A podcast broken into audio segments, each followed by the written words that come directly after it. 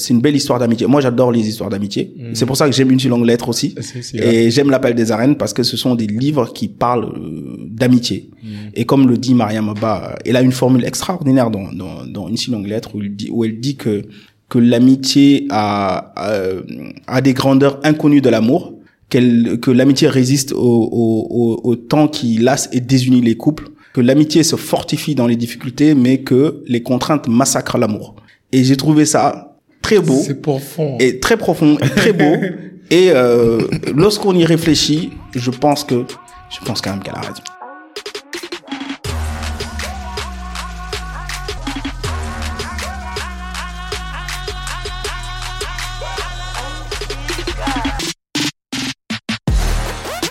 Bonsoir, Salam Zia. Bienvenue pour un nouvel épisode du Cercle d'Influence Podcast, votre cercle qui s'inspire à inspirer avant d'expirer. Aujourd'hui, nous avons l'honneur de recevoir sur le cercle Matar Meng, un entrepreneur, un photographe. Matar, bienvenue au cercle. Merci, bien, merci de, de, de me recevoir. Je suis très honoré. En tout cas, c'est, c'est, c'est, c'est un grand honneur pour moi. On, on s'est parlé sur Instagram euh, depuis quelques temps et c'est là-bas où on s'est connus. C'est là-bas où j'ai découvert tout ce que tu fais en termes de photographe, en termes de littérature africaine. Donc, on va essayer de, de, de commencer depuis le début et de monter petit à petit Mhm. euh, et essayer de cerner tout ce que tu fais, quoi. Pour les gens qui nous écoutent, est-ce que tu peux nous décrire brièvement qui est Martha? D'accord. Donc, euh, je suis euh, donc photographe, comme tu l'as dit, Mm. entrepreneur aussi. Euh, donc, je suis né. Euh, bon, je vais, je vais faire un- une petite rétrospective, si tu ça. veux. Mm. Donc, euh, mes parents sont nés à Pékin et euh, je suis né moi-même à Pékin. Donc, j'ai fait tout mon parcours euh, scolaire euh, dans la banlieue dakaroise jusqu'à mon bac au lycée Limamoulaye. Donc ensuite, euh, j'avais une bourse pour aller étudier à l'étranger. Donc, euh, je suis allé euh, en France. Allé euh, à Lyon dans un premier temps, donc où j'ai fait mes études. Ensuite, euh, j'ai, euh, comme tous les gens qui vont en France, à un moment donné, j'atterris à Paris Ouais. Où j'ai travaillé pendant longtemps. Donc, euh, moi, j'ai fait des études en finance, donc j'avais un bac G. Donc, j'ai fait des, des études de compta. Tu sais, j'ai un peu le même par- parcours que Néné Batili que tu as, que Si, tu as reçu. Néné, donc, j'ai fait les, les épreuves du DSCG comme elle. Ah ouais. J'ai, j'ai travaillé dans un cabinet d'audit pendant deux ans. Ensuite, j'ai été dans un cabinet de conseil pendant quatre ans. Donc, euh, toujours dans la finance. Et puis, bah, il y a un an et demi, un peu plus d'un an, euh, j'ai quitté la France pour revenir au Sénégal. Donc, revenir au Sénégal, donc dans un premier temps, j'ai travaillé euh, comme contrôleur de gestion, comme responsable du service contrôle de gestion dans une société dans le bâtiment ici. Donc, une belle expérience, mais au bout d'un an, je suis parti.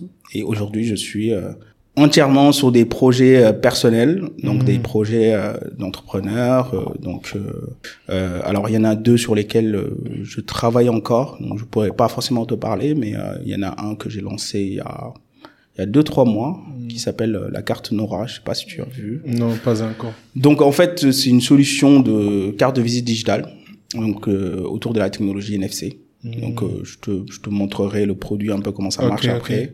Euh, mais en fait, en gros, ça permet de de la technologie NFC, c'est un peu comme euh, Apple Pay, tu vois. Ok. C'est une technologie euh, bah, sans contact où tu peux partager tes, tes, ton, ta fiche contact en fait où tu peux mettre tes numéros de téléphone, ton site internet, ton adresse mail, euh, tout ce qu'il y a à savoir sur toi et tu le partages en, en une fois avec quelqu'un sans avoir besoin de Ah ouais, de rentrer comment, ça numéro. marche? C'est quoi le principe? Euh, bah écoute euh, si euh, je peux te montrer Ah oui, mais là, ok, ça marche. Bon. Mais pour les gens qui nous écoutent, par exemple, euh, le principe, c'est comme NFT, non-fungible token, du genre? Non. NFC en fait c'est Near Field Communication Ah, ok. Donc NFC, c'est euh, tout ce qui est badge, euh, c'est tout ce qui est badge euh, avec des puces à l'intérieur. Ah ouais. En gros, tu poses ton téléphone sur le sur sur le badge, enfin sur la carte de visite du coup en fait, et ça règle le problème des cartes de visite qu'on perd, qu'on Ah, si, si, si. si. qu'on euh, qu'on qu'on qu'on oublie etc et en fait toi tu as une seule carte avec laquelle tu te balades. Et en fait cette carte là euh, tu la donnes pas juste tu la poses sur le téléphone de ton de ton collègue comme un de- QR code, en fait. voilà sauf que QR code c'est une photo Une et là t'as t'as même pas besoin de de- d'allumer ton ton Ton appareil. ton appareil photo tu le poses comme Apple- comme tu je sais pas si tu connais la technologie Apple Si, Pay si, en fait Apple Pay. voilà exactement C'est En fait, ça comme marche les cartes bancaires sans contact. quoi. exactement ça marche comme Apple Pay Ça, c'est une bonne idée, parce que j'ai perdu beaucoup de, beaucoup de cartes de visite là. Mais revenons un peu de ton enfance. Et tu m'as parlé tout à l'heure de tes parents. Est-ce que tu te considères que tu as eu une enfance euh, heureuse? Comment été ton enfance, ton environnement d'enfance? Et quels sont les principes et les valeurs que tes parents t'ont inculqués? Et qui t'ont aidé dans la vie antérieurement? Quoi? Ouais. Euh, je dirais une enfance heureuse parce que j'ai eu beaucoup de chance. Pour moi, la première chance, c'est d'avoir mes deux parents. Je les ai toujours aujourd'hui, alhamdulillah. J'ai même mes grands-parents. Ah, super. Donc, euh, ah, voilà, je suis chanceux. Sur quatre, j'ai encore deux grands-parents.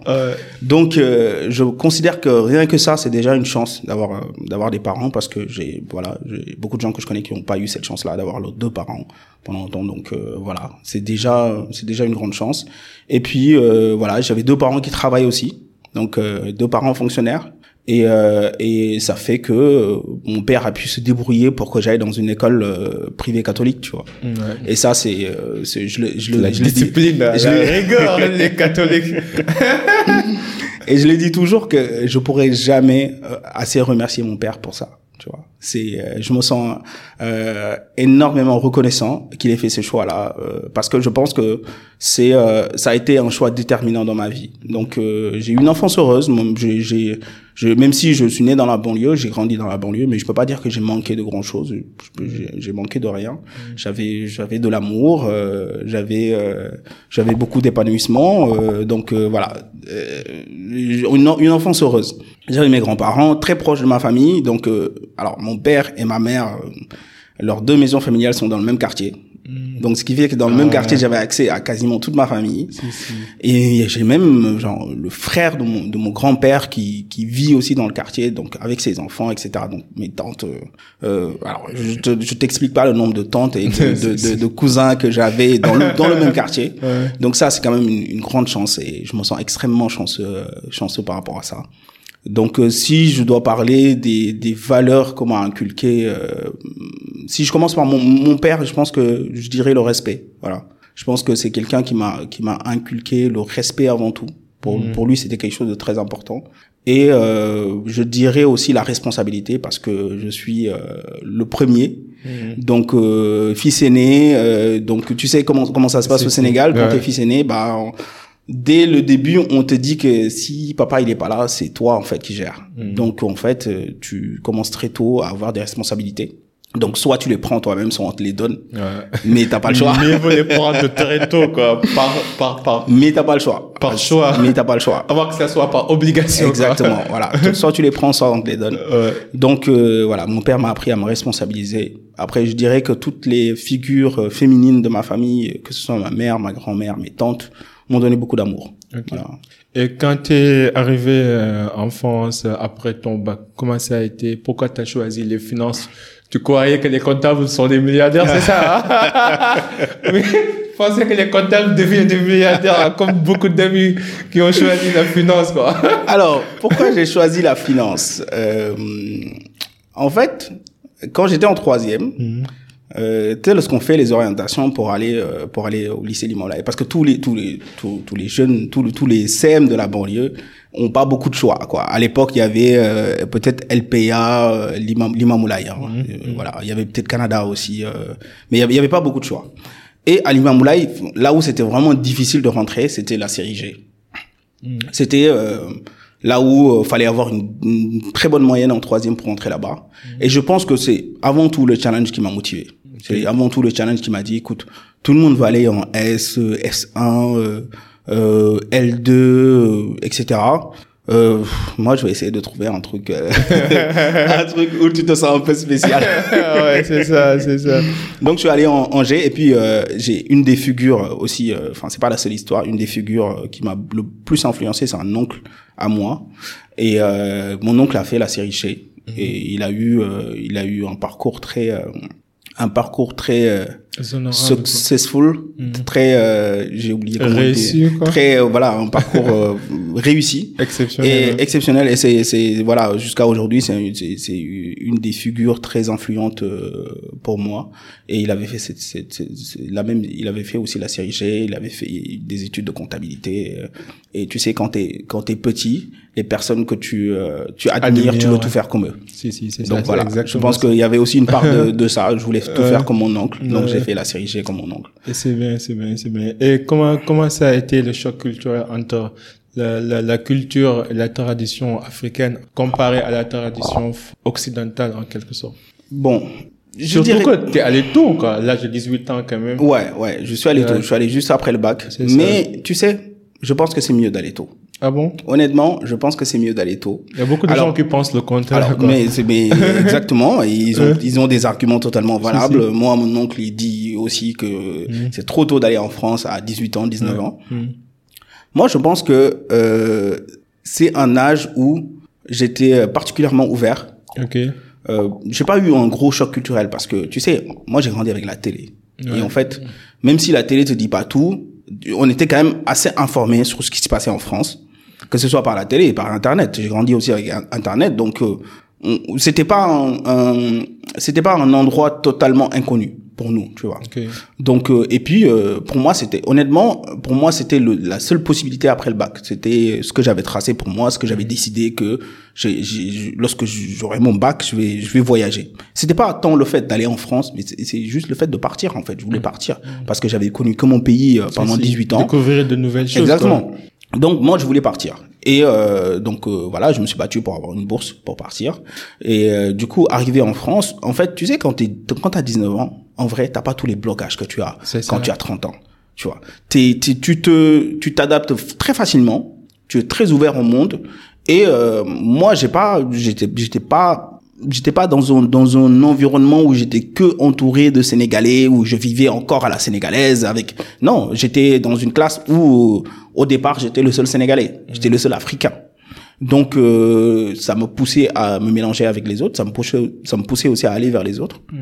Et donc euh, euh, moi j'ai- tendance à dire que les deux premières années en- que j'ai passées en France même si je vivais dans une petite ville, c'est les deux plus belles années de ma vie jusqu'ici. Tu sais pourquoi? Parce que c'est, je pense que c'est pendant les deux ans pendant lesquels j'ai le plus appris de choses. J'ai, j'ai, où j'ai vraiment appris énormément de choses sur le monde et énormément de choses sur moi-même.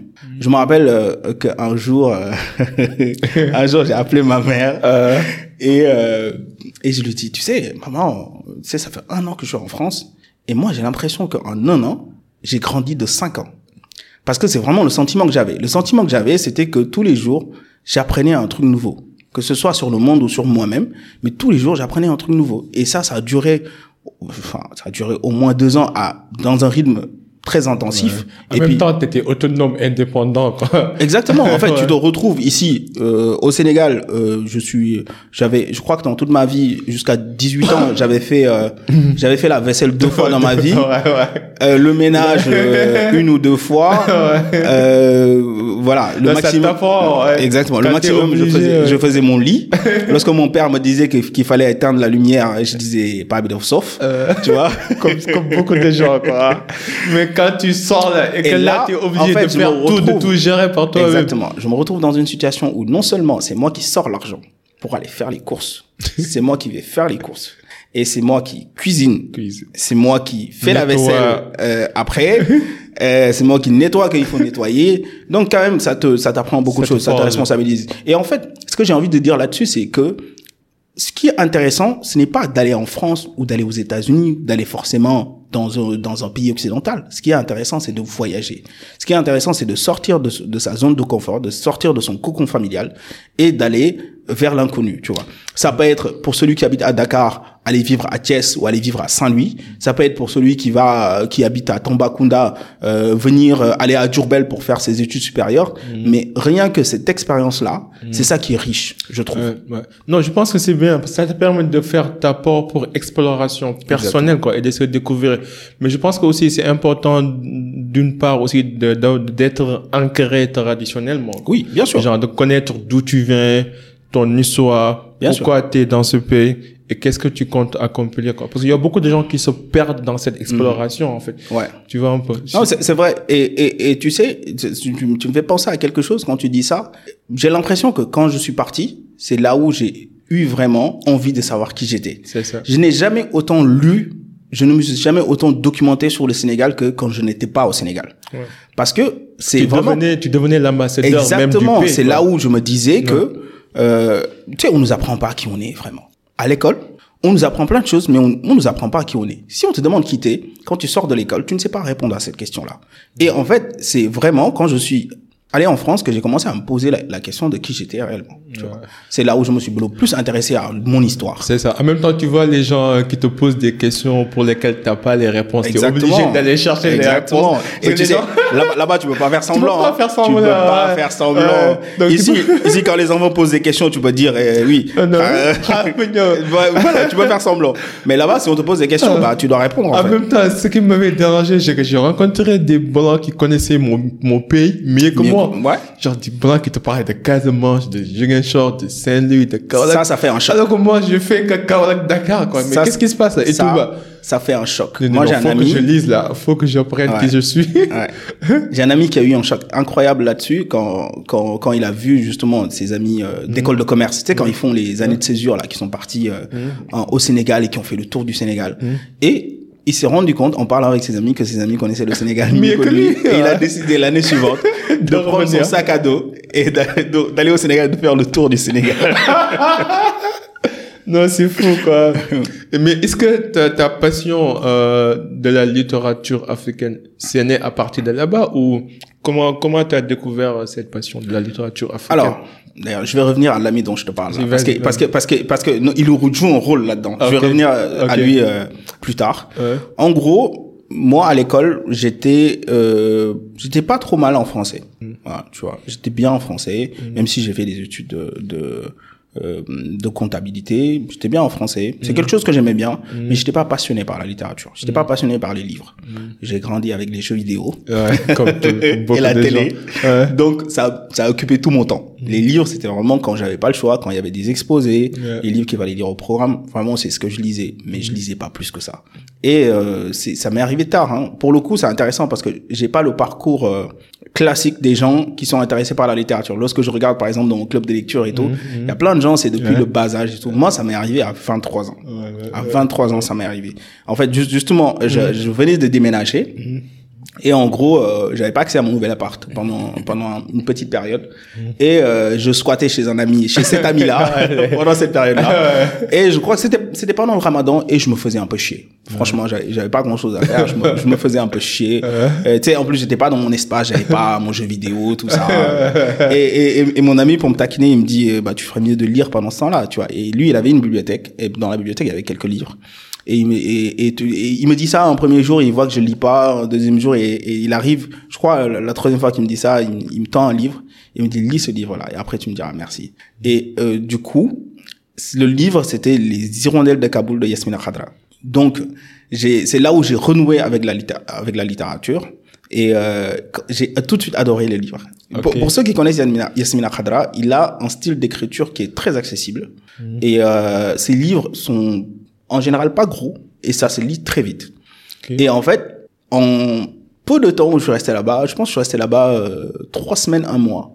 J'ai euh, dévoré déjà tous les Yasmina Khadra qu'il y avait dans la Ah ouais, bibliothèque.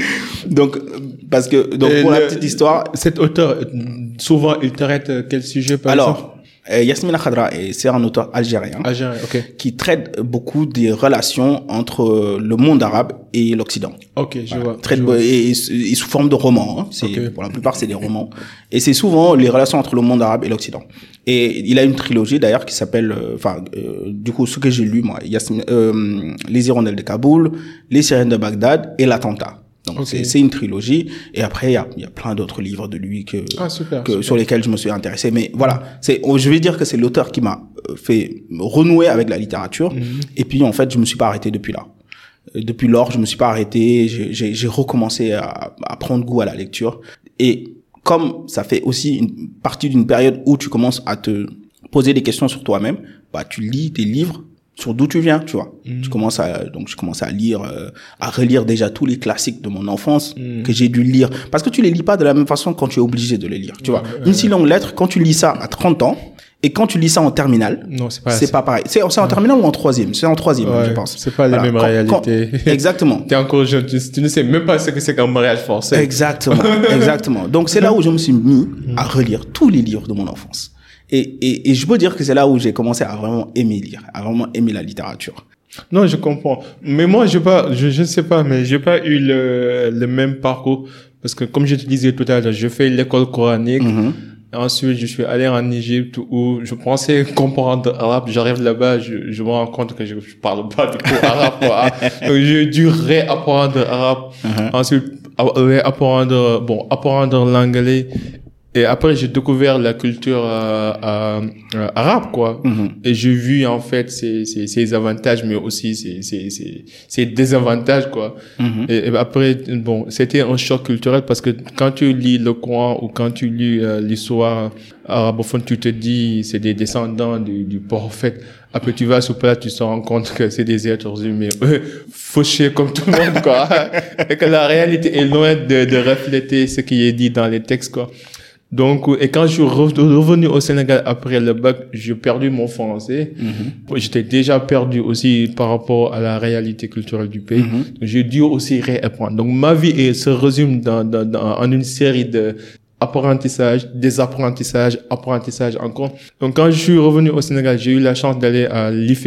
C'est l'Institut français des étrangers. Mhm. C'était une manière pour moi d'apprendre le français pour pouvoir en fait intégrer les, les instituts supérieurs ou l'université Cheikh Anta Diop quoi. Mhm. Sur le curriculum, on était obligé de lire euh, de lire des livres de la littérature africaine. Mhm. C'est là-bas où j'ai lu beaucoup de livres sur euh, Sékou Touré, sur Lamine euh, Lamine l'ancien député là, Lamine Lamine Gay Lamine Gueye euh, sur l'histoire de la civilisation africaine et, et j'ai beaucoup aimé, mais j'ai lu par obligation. Par ça obligation. faisait partie du curriculum, quoi.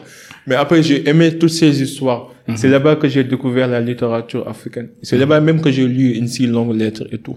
Ok. Mais pour dire qu'en fait, je l'ai pas fait par choix, je l'ai fait par obligation. Mais pour les gens qui nous écoutent et qui aimeraient euh, renouer avec leurs sources, avec leur origine, avec l'histoire de la littérature africaine, quelles sont les, les, les histoires qui t'ont marqué le plus et quels sont les enseignements que tu as pu tirer à travers ces histoires qui peuvent être utiles pour les jeunes qui nous écoutent? Mhm. Alors, les enseignements, c'est, c'est- les enseignements, ça va être plus difficile. Parce que c'est, c'est, c'est, c'est très personnel, je trouve, dans un livre. de- parce que un livre, c'est pas quelque chose où l'auteur dit euh, bon, à la fin du livre, tu dois comprendre Si, si, ça, ouais. ça, ça, ça. C'est assez personnel. Ouais. En fonction de ton histoire, en fonction de ton rapport, en fonction de comment tu as lu le livre, tu vas, tu vas forcément tirer des enseignements. Ouais. Mais euh, si je dois, euh, je sais pas, tu veux que je t'en donne combien de livres? Comme tu veux, moi ça me dérange euh, pas, bon, je. Non, je- pas je- tout le monde, pas, pas tous. euh, donne, donne-moi toi, toi. Écoute, euh, c'est- un exercice très difficile, mais je pense que tout Sénégalais devrait. Euh, c'est- très bizarre de dire devrait, euh, Euh, mais, euh, non, non, mais mais, mais voilà, hein. moi je recommande euh, une si longue lettre. Une honnêtement, longue lettre, ok. honnêtement, on se rend pas assez compte à quel point c'est un chef-d'œuvre. Et euh, il faut le lire. Euh, en troisième, il faut le lire en terminale, il faut le lire euh, quand t'as 30 ans, il faut le lire quand t'as 35 ans, il faut le lire quand t'as 40 ans. Euh, moi, j'ai une amie qui lit une si longue lettre tous les ans. Justement, ouais. Ramatoulaye que j'ai interrogé pour Si, le si, premier j'ai épisode. vu, ouais. Alors, Il lit une si longue lettre tous les ans. Mm. Et en fait, ce livre est une mine d'or d'enseignement. De, de l'histoire est vraiment incroyable et, et, et c'est un livre qui dissèque vraiment la soci- société sénégalaise Surtout les mots de la société Exactement. sénégalaise. Les mots quoi. de la société sénégalaise. Et Mariam Abba a une euh, plume extraordinaire. Moi, il y a tellement de citations euh, que j'ai en tête euh, qui m'ont qui m'ont poursuivi dans le dans le livre que que, que je me remém- remémore souvent. Et je pense que voilà, je pense que c'est euh, c'est un livre euh, c'est un livre incontournable.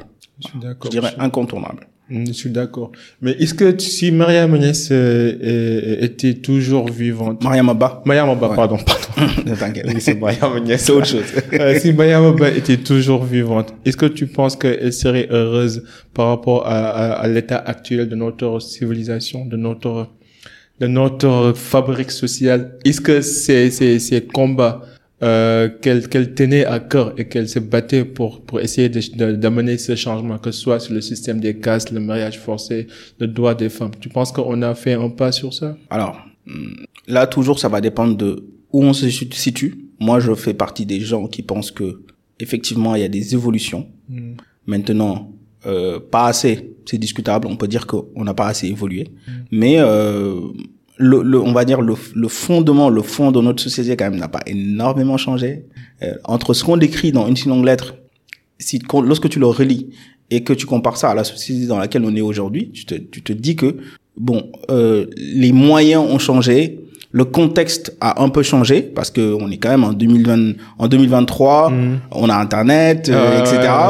Euh, on a les réseaux sociaux, mm. donc il y a beaucoup de choses qui ont changé, mais euh, le fond quand même est, est resté, resté le même, tu vois. Donc il y a, y a quand même quelques évolutions si on parle de, si on parle de, de, de système de caste. On peut dire quand même qu'aujourd'hui, je pense, hein, encore une fois, hein, je peux me tromper, mais je pense que c'est encore un problème, mais je dirais que c'est moins un problème qu'il y a 40 ans. Voilà. C'est moins un problème qu'il y a 40 ans, mais c'est encore un problème. Il y a, Donc, il y a eu une légère Voilà, il y a eu une, une évolution. Lorsqu'on parle aussi de, de, du, du, droit des femmes, de la mm. condition des femmes, bon, j'ai tendance à penser qu'il y a une, qu'il y a une évolution. Mm. Pas assez, tout le monde te dira pas assez. Je suis d'accord. Mais euh, voilà. Après, euh, nous, on n'a pas le, on n'a pas, je dirais, sur tous les sujets, hein, on n'a pas le, le, le on n'a pas l'obligation de rendre le monde parfait. Mais ce que je dirais, c'est que si euh, chaque euh, génération euh, fait une évolution majeure, bon, peut-être on peut s'en sortir. Voilà. Moi, je pense qu'il y a quand même eu des évolutions majeures.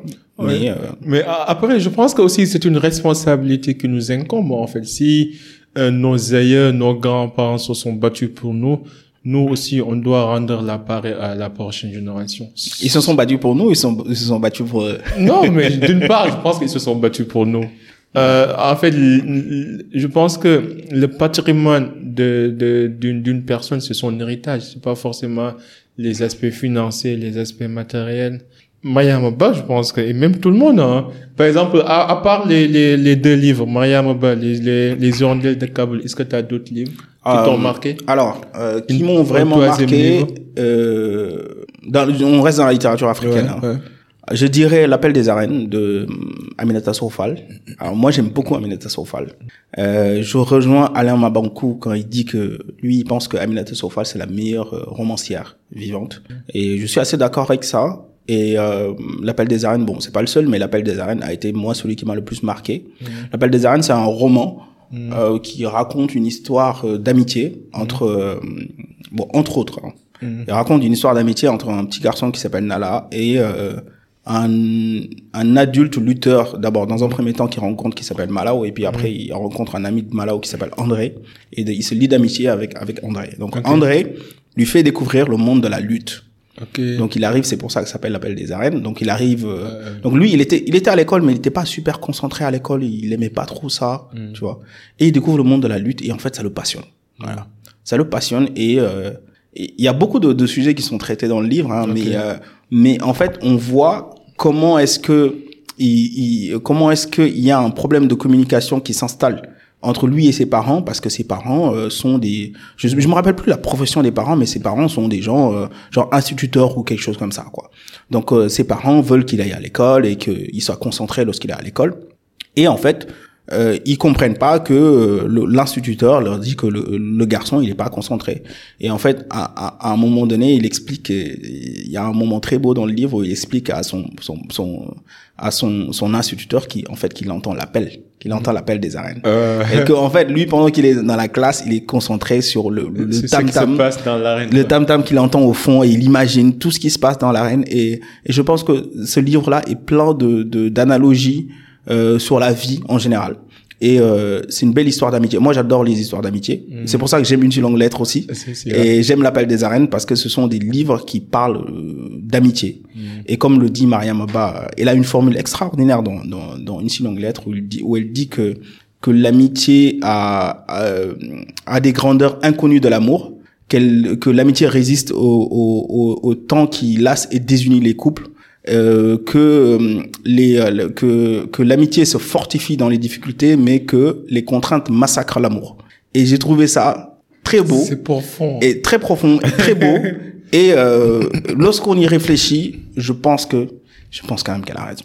Mais comment tu définis l'amitié, toi, personnellement? C'est difficile de définir l'amitié.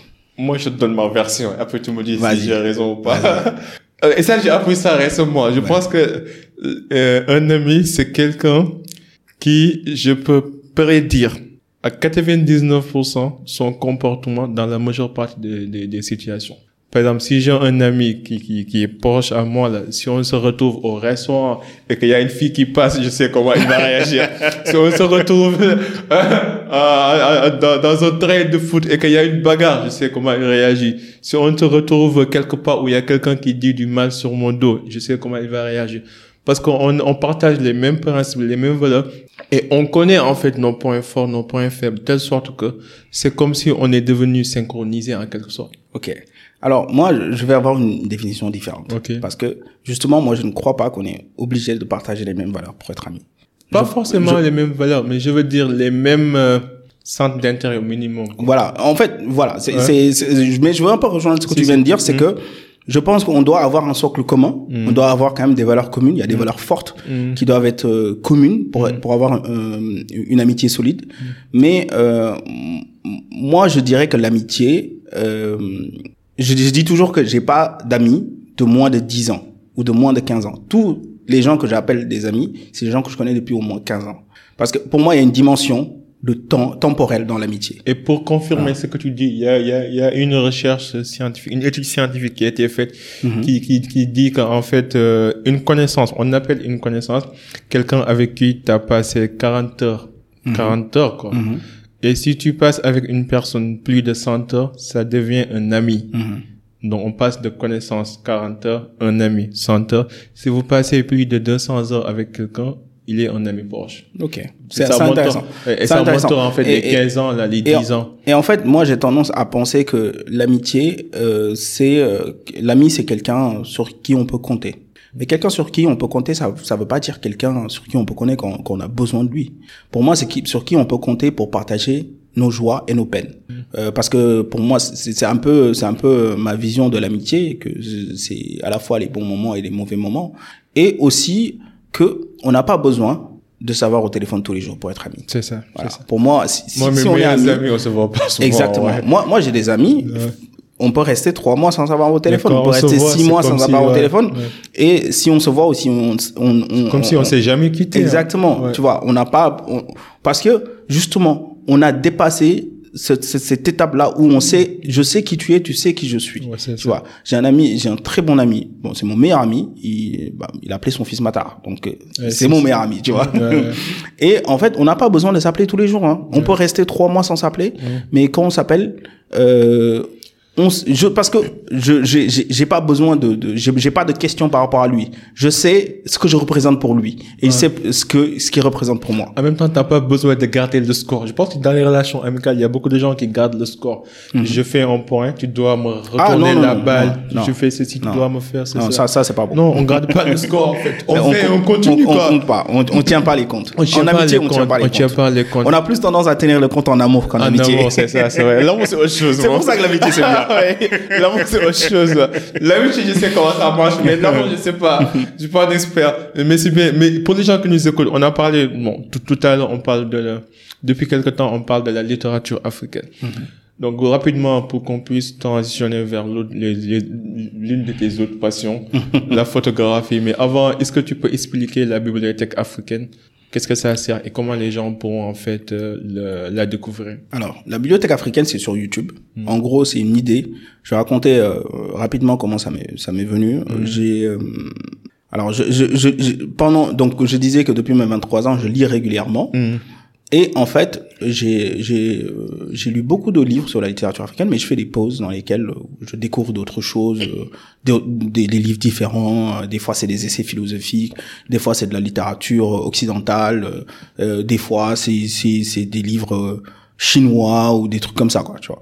Et en fait, j'ai lu euh, successivement alors l'étrange destin de Vangrin d'Amadou Ampateba et L'étranger d'Albert Camus. Alors c'est pas parce qu'il y a étrange dans les deux titres, mais c'est vraiment. Eh, c'est- poétique, en En fait, c'est vraiment dans ma liste, les deux venaient euh, l'une euh, l'un après l'autre, tu vois. En fait, quand j'ai lu les deux livres, euh, je me suis vraiment posé la question. Je me dis, mais comment ça se fait que euh, celui que j'ai préféré moi, L'étrange destin de Van Grin, qui est un roman incroyable d'Amadou Ampateba, mais vraiment que je recommande, qui est une histoire vraiment euh, rocambolesque, vraiment une histoire de ouf. Comment est-ce que ça se fait que ce livre-là soit inconnu, euh, à part les gens qui s'intéressent à la littérature, littérature africaine, soit vraiment inconnu, et, et l'étranger, ben, l'étranger d'Albert Camus, euh, voilà, tout le monde connaît ça. On a, il y a même dans une saison de, de Power où, Ouais. on parle de l'étranger Ouais, d'Albert Camus, si, tu vois. ouais. Et tellement le livre est connu euh, mondialement, tu vois. Mais c'est pas pour cracher sur l'étranger d'Albert Camus. Hein. C'est- c'est- attention, parce que on va me tomber dessus. non, non, c'est un livre incroyable que j'ai beaucoup aimé. Mais euh, j'ai, j'ai l'étranger d'Albert, Camus- enfin l'étrange destin de Van Grin aussi parce que ça se passe au Sénégal. Euh, ça m'a beaucoup plus touché. Ok. Et je me suis dit, en fait, je me suis posé la question, mais pourquoi est-ce que la littérature africaine elle est aussi sous cotée Pourquoi est-ce que les auteurs africains sont aussi sous cotés Pourquoi est-ce que même nous j'ai commencé du coup à appeler tous mes amis qui lisent. Et je leur dis mais vous lisez la littérature africaine? Combien de combien de, à- à quelle fréquence vous lisez la littérature africaine, etc., etc. Donc je mené ma petite enquête et en fait je me suis rendu compte que la littérature africaine elle était laissée de côté même parmi les Africains eux qui lisent ils ne lisent pas de littérature africaine. Donc je me suis dit écoute euh, moi je crois au fait que au petit pas, au fait qu'il faut faire des petites choses, tu vois. Et je me suis dit, écoute, qu'est-ce que je pourrais faire, moi, sur ça? Modestement, hein, mais Ouais, qu'est-ce que je pourrais je faire ouais. Je me suis dit, ok, euh, si je, je, je, je fais une chaîne YouTube où euh, je suis devant la caméra et je parle des livres que j'ai lus, ce sera pas intéressant. Ouais, tu vois, humainement, ce sera pas intéressant pour moi. Et puis, ça me, et puis, euh, j'ai trouvé le format des interviews. Mhm. Bah, et ça me permettait de me cacher derrière la caméra. Ça me permettait de me- est toujours derrière la voilà, caméra. ça me permettait de me cacher derrière la caméra. Donc je me suis dit, écoute, tu sais quoi, je vais juste aller interviewer des gens. C'est plus facile pour moi, c'est pas moi qui vais parler. Ce sont les gens qui vont parler. moi, je pose des questions, ils parlent. Donc euh, je vais interviewer des gens et à chaque fois, ce sera autour d'un bouquin de littérature africaine. Et donc c'est comme ça que j'ai commencé, euh, j'ai commencé ce projet et j'ai commencé par interviewer mes amis. Et puis après, tu sais comment ça se passe, on te recommande quelqu'un, on te dit oui, cette personne-là est archi intéressante, etc.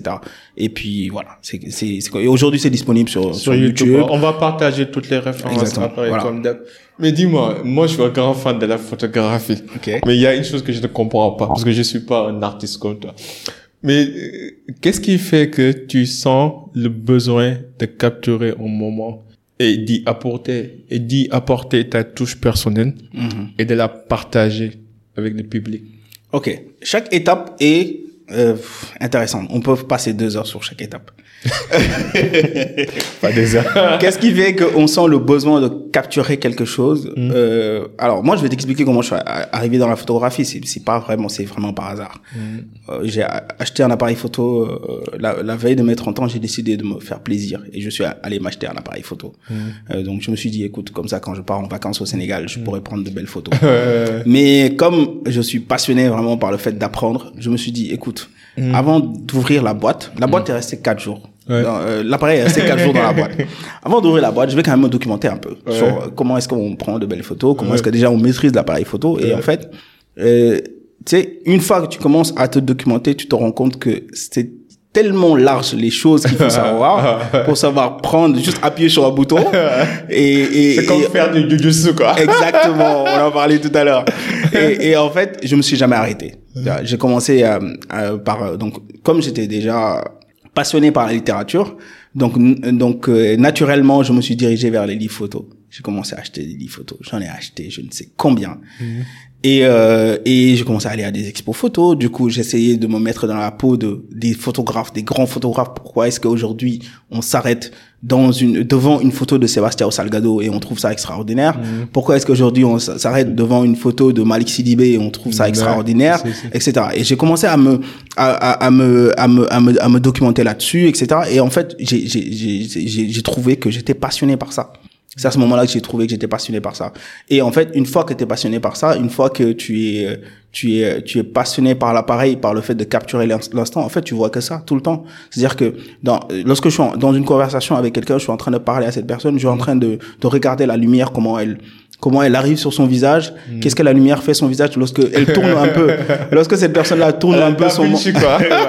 lorsque cette personne tourne un peu son menton, quel impact ça a sur la lumière qui va dans son visage? Comment est-ce que cette personne-là, elle, euh, comment est-ce qu'elle se marie à, à l'environnement euh, dans lequel elle est, etc. Et en fait, voilà, ça, ça devient, c'est c'est dans ton cerveau parce que la photographie, c'est quoi? T'as pas besoin d'un appareil photo pour faire de la photographie. La photographie, c'est capturer la lumière. C'est qu'une histoire de lumière. Mais tu penses que c'est inné, en fait. C'est, parce que moi, je nul Non. avec les couleurs. Je sais pas comment marier les couleurs. Bon, à, à, à, part le, euh, en termes de style vestimentaire, ça, je sais. Très bon style vestimentaire d'ailleurs. Très bon style, je valide.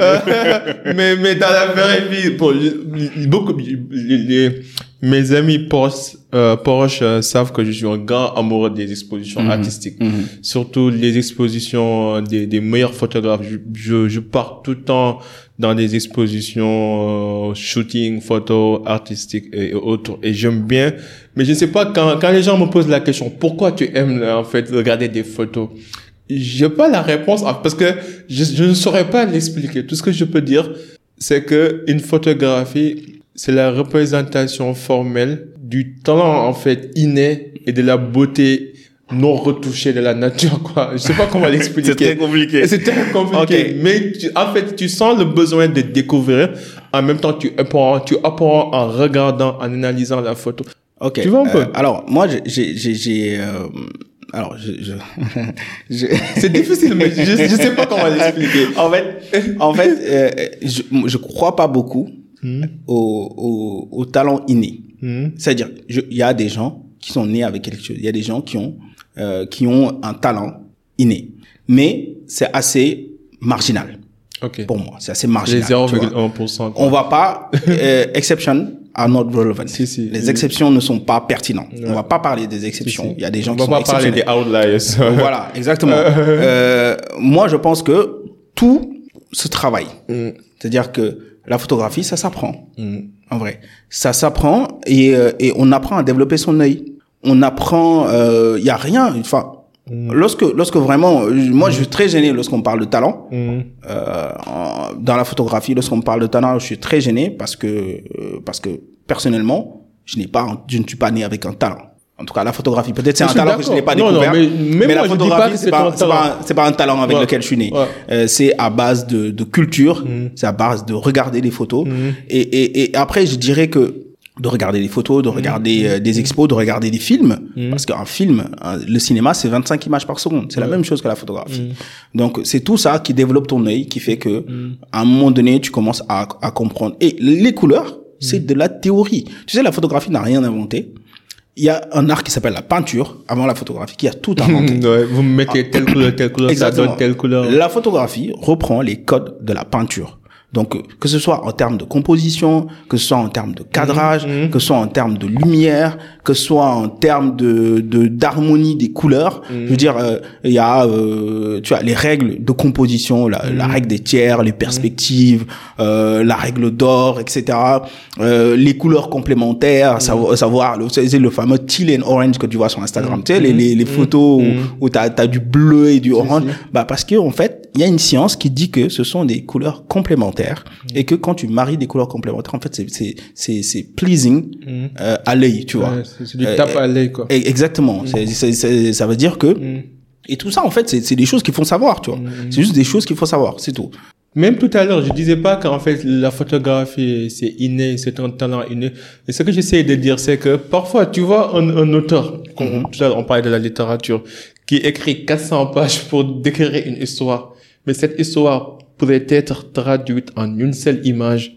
C'est ça la beauté de, de l'image, en fait. Tu vois un peu? Ouais, je vois tu ce vois, que tu vois ce que je veux dire? C'est ça ce que je voulais dire tout à l'heure. Que, que une image peut porter mille histoires, alors qu'un livre peut porter une seule histoire. Et c'est difficile à expliquer pour quelqu'un qui n'est pas curieux, ou bien, parce que c'est difficile de réfléchir. hein. Ah mais Beaucoup- tu, sais, tu sais, c'est c'est tellement vrai ce que tu dis. Par Ouais. exemple, je te donne un exemple.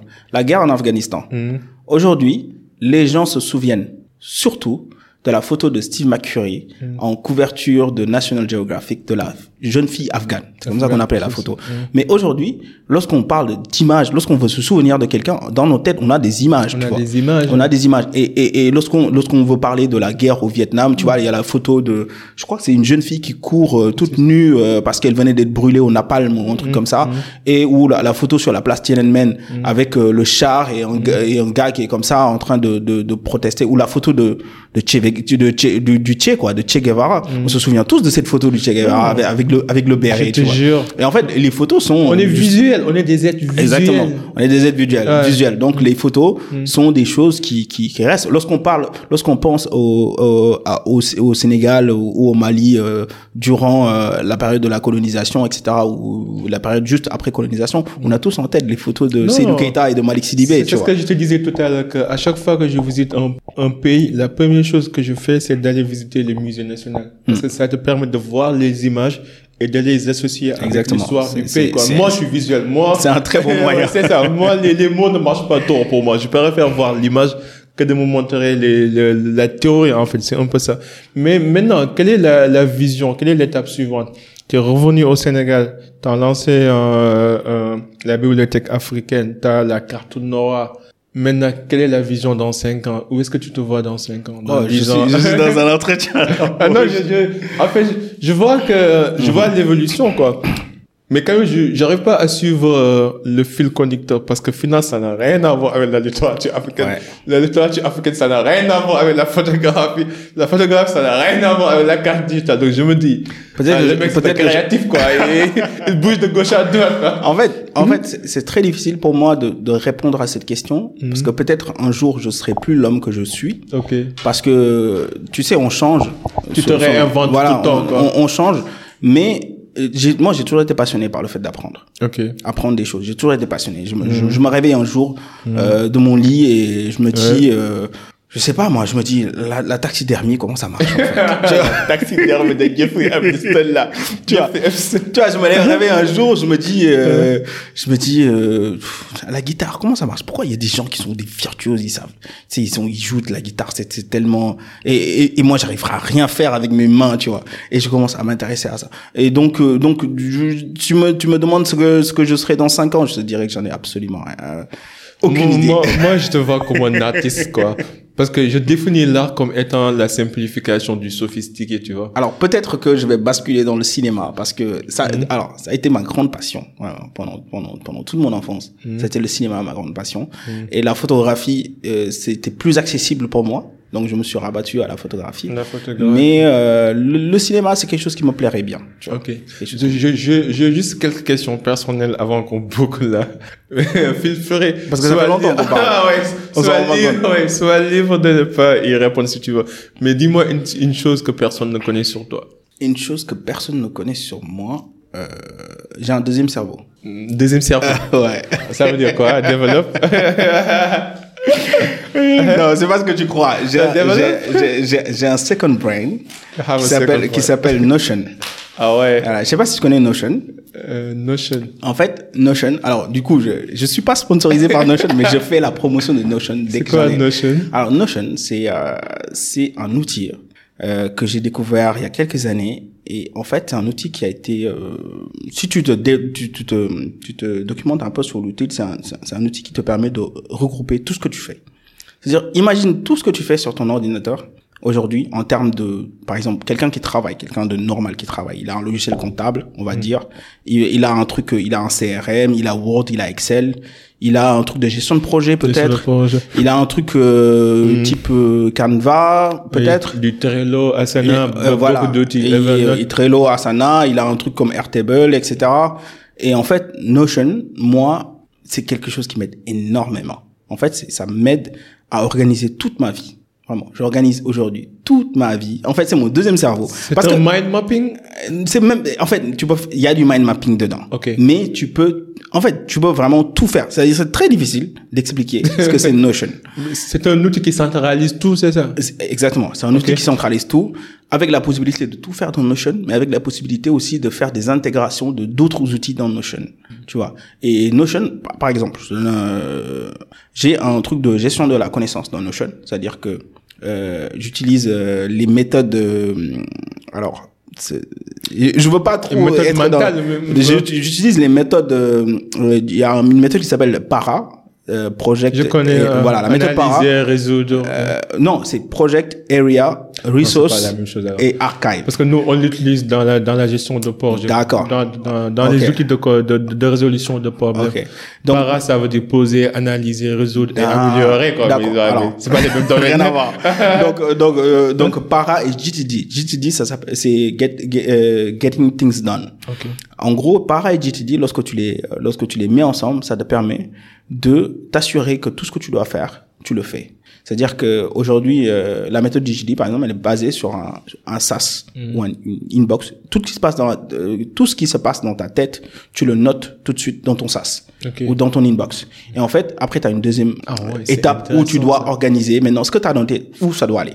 Est-ce que ça doit aller dans une tâche? Est-ce que ça doit aller, aller dans un projet?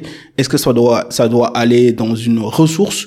Et en fait, lorsque je me documente sur quelque chose, euh, je sais déjà dans quelle ressource je vais le mettre. Donc j'organise en fait toutes les choses que je lis. Lorsque je lis un livre, j'écris en même temps, tu vois. Je fais des notes, etc. Et euh, ces notes-là, bah, je vais les mettre dans mon, je vais les mettre dans mon, euh, dans, dans mon Notion. Et ces notes-là vont être reliées à, à des projets sur lesquels je travaille. Là, tu me fais Evernote que j'utilise depuis trois ans. En là. fait, en fait, ça n'a rien à voir avec Evernote. Ça n'a rien à voir avec Todoist, ça n'a rien à voir avec Evernote. Franchement, oubliez tout ce que vous Non, je utilisez. vais utiliser Notion. Et, et, et- Evernote, désolé. bah, donc reste connecté parce que je vais je vais commencer des euh, des tutoriels sur Notion bientôt sur lesquels que non, je suis en train de, de, de tourner. Je suis pas et, et, et parce que vraiment moi ça m'a changé la vie. Non, je vais l'utiliser. Ça, j'ai jamais su ça. Parce que moi, je suis, j'ai jamais su. J'ai un Ah, ça, c'est super, ouais. Ton plus grand échec. Mon plus grand échec. Euh, alors ce que moi j'ai considéré comme mon plus grand échec, mais c'est c'est relatif, ça a été le concours général. Pas un échec, ça. Non, je taquine.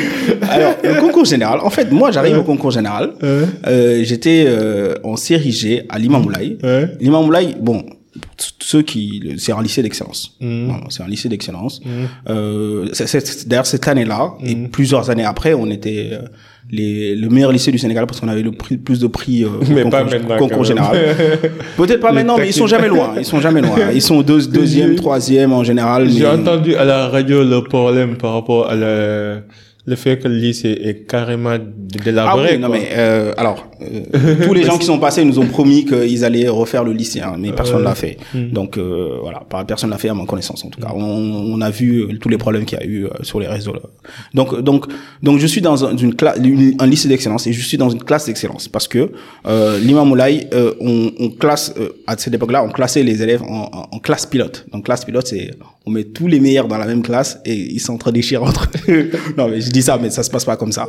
Mais euh, voilà, dans, dans ma classe, on avait tous des excellentes moyennes. Genre, euh, si, si, tu, si tu travailles pas, t'as 14 ou 13 de moyenne, tu es dernier de la classe. hein. Donc, euh, donc euh, voilà, j'arrive là-bas, je suis premier de la classe. Donc moi, je pense que j'arrive au concours général et je pense que moi, je suis premier prix de comptabilité, premier prix d'économie, quoi. Donc j'arrive, échec total. Euh, je suis euh, deuxième accessite euh, en économie et j'ai aucun prix en comptabilité. Et euh, le deuxième prix en économie est dans ma classe, le premier prix de comptabilité est dans ma classe, le deuxième prix de comptabilité est dans ma classe. Et Ah, ça a dû faire mal, je comprends. Ça m'a fait mal sur l'instant. Alors, le, le, le- Surtout quand tous mes es amis. habitué à, à avoir des victoires. Alors, c'est tous mes amis jusqu'à aujourd'hui. Je tiens à le préciser. Euh, le deuxième prix en comptabilité, c'est celui qui a appelé son fils euh, Matar, tu vois. Donc c'est c'est mon meilleur ami. ça date de longtemps, ça. mais vraiment, ça date de longtemps. C'était en 2007. Ouais, C'était en c'est- 2007. Ça date de longtemps. Mais j'avoue que ça, je l'ai vraiment vécu comme un échec. Je comprends. Moi, j'ai eu le même problème parce que partout où je suis passé, été premier. Jusqu'à ce que j'aille à l'école supérieure polytechnique, là. Putain, je Bon, me je me suis- contenté avec un deuxième euh, accessible en économie. J'étais quand même à la cérémonie, tout ça. hein. Euh. Mais bon, j'étais pas content.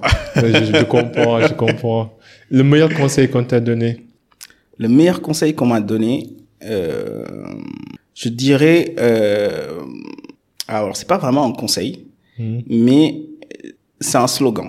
Je trouve que Mhm. Nike a le meilleur slogan au monde. Do it. Just do it. Just do it. ouais. Just do it. Je trouve que Nike a le meilleur slogan au monde. Vraiment. Cette phrase est incroyable quand même. Moi, je l'ai écrit en gros chez moi. Vraiment.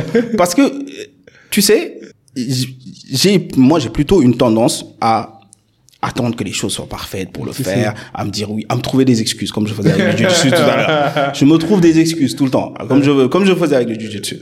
Donc euh, donc euh, voilà, j'admire, moi j'admire beaucoup les gens qui juste font. Ils s'en foutent que ce soit parfait ou pas, juste ils font. Je trouve que c'est le meilleur conseil que qu'on peut donner à quelqu'un. Just do it. Le learning by doing, quoi. C'est très mm. important. Et le pire conseil qu'on t'a donné. Bon, si tu les gardes. ouais. Oh, tu sais quoi, j'ai tellement réfléchi à ça, mais j'ai rien, j'ai rien dont je me souviens vraiment comme, comme, comme, mauvais conseil. Alors, je sais pas si j'ai toujours, j'ai toujours été bien conseillé. Ah, mais non, j'ai vraiment pas un truc euh, ah, qui m'a marqué, qui était un, un mauvais conseil que, hmm. j'ai reçu, tu vois. Ah, Peut-être que je les ai pas écoutés, en fait. Non, je comprends. Dernière question, quelle influence aimerais-tu laisser dans ce monde? Euh, j'aimerais laisser l'influence de quelqu'un qui a été passionné. Parce que, en fait, quel que soit, quel que soit le sujet, on s'en fout, en fait. Juste passionne-toi de quelque chose. et, et, tu vas voir, ça va changer d'avis. Le fait de te passionner de quelque chose, comme je disais tout à l'heure, ça peut être la taxidermie. ah, pas la taxidermie. On n'a pas besoin de nouveau Jeffrey Epstein là. que ce soit la taxidermie, mais passionne-toi de quelque chose. Voilà. Hmm. J'ai, envie de laisser, euh, ce que j'ai envie de laisser, c'est quelqu'un qui a été passionné. Comment les gens pourront découvrir leur passion? J'imagine qu'il y a beaucoup de jeunes qui nous mais, écoutent. Mais justement, essayez des Just choses. do it, quoi. Just do it. Essayez des choses. Je sais pas, moi, réveillez-vous un jour et dites-vous, euh, je sais pas, soyez curieux, en fait. Hmm. Et arrêtez de décoller de votre téléphone. La, les, les, réseaux, ce n'est pas la vie. Décollez de votre téléphone et soyez curieux. Euh, passionnez-vous juste de quelque chose, quoi. Sortez de votre... Bon, après, peut-être ça peut être quelque chose qui est en rapport avec les réseaux, si tu veux. Il n'y a pas de problème, hein. Mais juste Passionnez-vous de quelque chose. Les réseaux sociaux, c'est pas la vraie vie, quoi. Franchement, c'est pas la vraie vie. C'est vrai qu'on l'utilise pour passer le message, mais quand même, c'est pas la vraie vie. Aujourd'hui, c'est le premier lien social entre les gens. Donc, il faut faire avec. Ouais, je suis il faut faire avec. Je suis d'accord. Mata, man, it was nice having you, man. On peut parler toute la nuit, hein, tu ah, vois. Ouais, ouais, ouais, faut que je te laisse partir, là. Il fait tard. En tout cas, c'est fait un honneur grand. Merci beaucoup. J'aime bien euh, ta chaîne YouTube, la Bibliothèque africaine. Merci. J'aime bien tes photos sur, sur Instagram.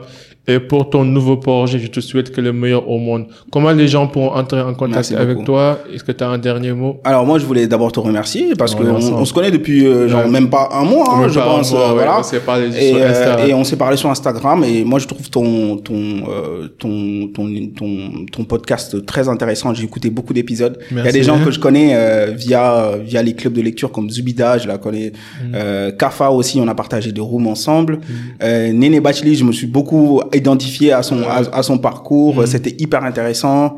Euh, donc euh, il y avait aussi un gars qui parlait de finance islamique. Je me, me souviens plus du nom. C'était hyper intéressant. C'est mon ami d'enfance Il y avait, euh, il y avait aussi un, un coach personnel qui a parlé un peu de stoïcisme. Alors stoïcisme, c'est aussi ma, Euh. c'est ma passion, tu vois. J'ai vu que tu publiais des trucs de Euh. de, de Jordan Peterson Si, si, aussi je suis un des grand fois, tu vois. de Jordan Peterson, Voilà, donc. Jordan Peterson, Peterson, tout ça, je suis à fond. Mais moi, je suis plus genre Robert Greene, Ryan Holiday, Robert. Ryan Holiday aussi. Robert Greene, Ryan Holiday, tu vois. Obstacle is the way, c'est l'un de mes bouquins préférés. Exactement. Pourquoi j'en ai pas parlé? Mais Obstacle is the way. Franchement- et le chemin. The Obstacle is the Way. Il a écrit aussi pas mal sur le, le stoïcisme aussi, Ryan Ah oui, non, mais, non, aujourd'hui, aujourd'hui, si tu t'intéresses au stoïcisme, à un moment donné, tu vas tomber sur Ryan Holiday. Il est bon. C'est, c'est, c'est, c'est impossible que tu, tu ne tombes pas sur Ryan. Holiday à un moment donné. Et Ryan Holiday, c'est l'ancien stagiaire de Robert De Greene. Robert Greene, ouais. Robert Greene, bah, pour ceux qui connaissent pas Robert Greene, je sais Les pas. 48 lois du je sais pas comment tu peux ne pas connaître Robert, Ouais. mais euh, Ryan Holiday est quelqu'un d'extraordinaire. The Obstacle is the Way, The Ego is the, Ego is the Enemy. Ego is the sont deux livres qui sont vraiment extraordinaires. Bon, désolé les gars, on est des Désolé, passionnés voilà. des, les- les- Voilà, on est des, des- on est des- on, on lit beaucoup, même si on Donc, oublie voilà. souvent, je me souviens on même pas c'était quoi la question. euh. Euh, non, bah, Donc ah, j'étais en train de conclure. Donc oui, je te remercie euh, pour euh, Non, on est ensemble. euh, pour tout ça. Et moi pour me pour me euh, contacter, bah c'est simple, Instagram Ouais. Matarbang, LinkedIn Matarbang. Mm.